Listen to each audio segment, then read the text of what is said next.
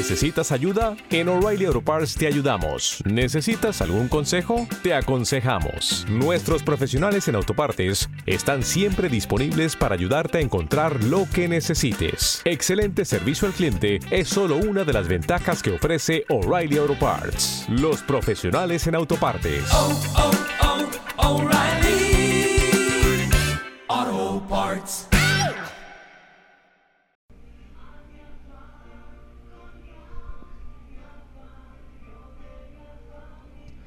Domingo 6 de Pascua, ciclo A. El Evangelio de hoy continúa con el discurso de Jesucristo a sus apóstoles durante la última cena. Y en sus palabras el Señor nos indica los requerimientos del amor de Dios y también la recompensa para aquellos que cumplan esos requerimientos. Sabemos que Dios es infinitamente generoso en su amor hacia nosotros sus criaturas, pero también es exigente al requerir nuestro amor hacia Él. Si no, ¿qué significan estas palabras del Señor? El que acepta mis mandamientos y los cumple, ese me ama. El que no me ama no guarda mis palabras. Si me aman, cumplirán mis mandamientos. Aquí Jesús nos está mostrando no solamente las exigencias del amor de Dios, sino también nos está indicando algo que es esencial en el amor. Quien ama complace al ser amado. ¿Y qué es complacer a quien se ama? Complacer no significa mimar, ni consentir, ni aceptar conductas censurables. Complacer es más bien cuidarse de no ofenderle, de no desagradarle. Por el contrario, es tratar de hacer en todo momento lo que le cause contento y agrado.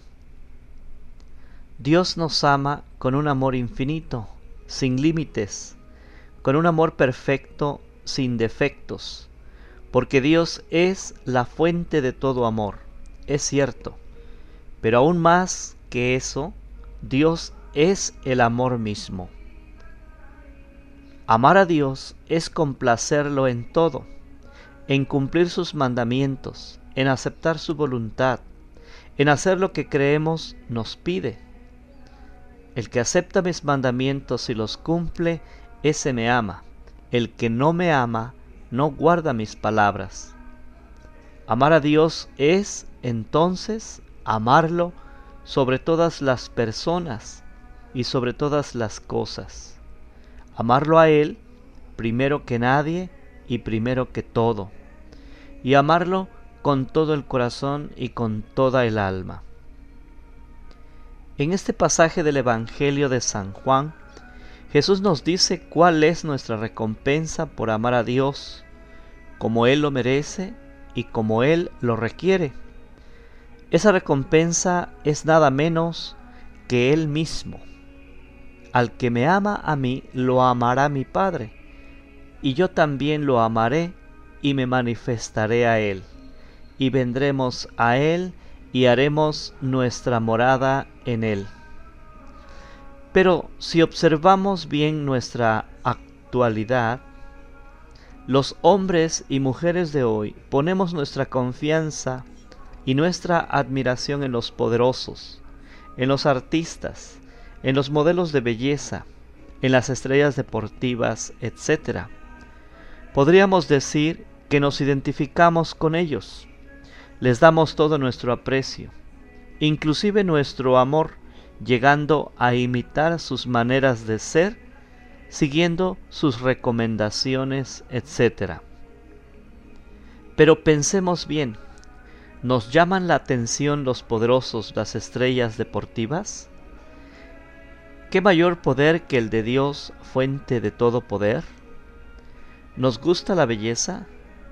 ¿Qué mayor belleza que la de Dios, fuente de toda belleza? ¿Nos atraen los que hacen algo bueno por la humanidad? ¿Qué mayor bondad que la de Dios, fuente de todo bien? en fin, ¿quién es más merecedor de nuestro amor, de nuestra confianza, de nuestra admiración, de nuestra voluntad que Dios? Los hombres y mujeres de hoy hemos sido absorbidos por las cosas del mundo, poder, dinero, riquezas, placeres, frivolidades, vicios, pecados, conductas erradas, apegos inconvenientes, etcétera, etcétera. Unos más, otros menos, todos estamos sumergidos en un mundo muy alejado de los valores eternos, muy desprendido de las cosas de Dios, muy desapegado de lo que realmente es valedero y duradero. Y corremos el riesgo de no poder recibir esa recompensa que Cristo nos ofrece, que es Él mismo. El mundo no puede recibirlo porque no lo ve ni lo conoce. Se refiere al Espíritu Santo, es decir, el Espíritu del Padre y del Hijo, que Él nos envía para estar siempre con nosotros, para enseñarnos la verdad, para recordarnos todo lo que debemos saber. En efecto, al estar nosotros sumergidos en lo que el Señor llama mundo, es decir, todos esos apegos frívolos, vacíos, insignificantes, intrascendentes, negativos, no podemos percibir al Espíritu Santo. Solo pueden percibirlo aquellos que aman a Dios, aquellos que tienen a Dios de primero en sus vidas, aquellos que buscan hacer la voluntad de Dios, aquellos que buscan complacer a Dios en todo. Si no es así, se permanece ciego al Espíritu Santo, no se siente su suave brisa, no se perciben sus gentiles inspiraciones.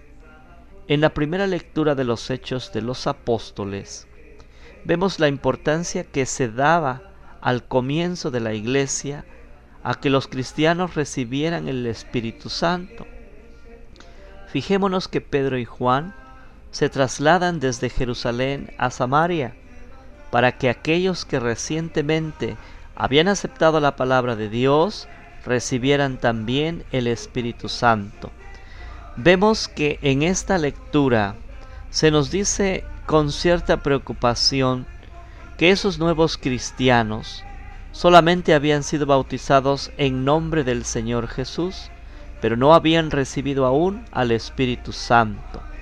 Comentario que nos hace volver a aquellas palabras de Jesús a Nicodemo. Quien no renace del agua y del Espíritu Santo no puede entrar en el reino de Dios. Significa esto que no basta que seamos bautizados y que creamos en la palabra de Dios, necesitamos además recibir el Espíritu Santo. Él es la tercera persona de la Santísima Trinidad. Él es el Espíritu del Padre y el Espíritu de Jesús. Él es la promesa que Jesús hizo solemnemente a sus apóstoles antes de morir y antes de partir de este mundo. Veamos entonces qué nos dice el Señor hoy. Veamos entonces qué nos dice el Señor hoy. Nos dice que para recibir al Espíritu Santo tenemos que creer en Dios y tenemos que cumplir sus mandamientos, pero además tenemos que distanciarnos de las cosas del mundo, pues si permanecemos atados al mundo, nos quedamos ciegos no podemos ni ver ni conocer al Espíritu Santo. Así nos dice el Señor. El mundo no puede recibir el Espíritu Santo porque no lo ve ni lo conoce. En cambio, ustedes, los que hacen mi voluntad, los que cumplen mis mandamientos, sí lo conocen, porque habita entre ustedes y estará en ustedes. Por eso Dios, por eso Dios nos sigue interpelando con su palabra día a día, semana a semana. Esta semana nos promete el Espíritu Santo y nos llama a amarle a Él, indicándonos cómo. Amar a Dios es complacerlo en todo. 1. Cumplir sus mandamientos. 2. Aceptar su voluntad. 3. Hacer lo que creemos nos pide. Y nos indica también cuál será nuestra recompensa, nada menos que el tenerlo a Él mismo y el ser amados por Él como solo Él sabe hacerlo, en forma perfecta e infinita. Mientras busquemos en las cosas de este mundo y en los seres de este mundo lo que nuestro corazón ansía, seguiremos insatisfechos, deseando siempre algo más.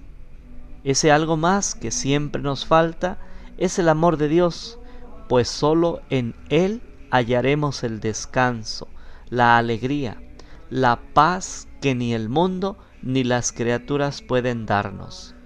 Solo Él es la plenitud infinita que nuestro corazón busca y no encuentra, porque busca donde no es. Eso que buscamos solo lo encontraremos cuando lo busquemos a Él.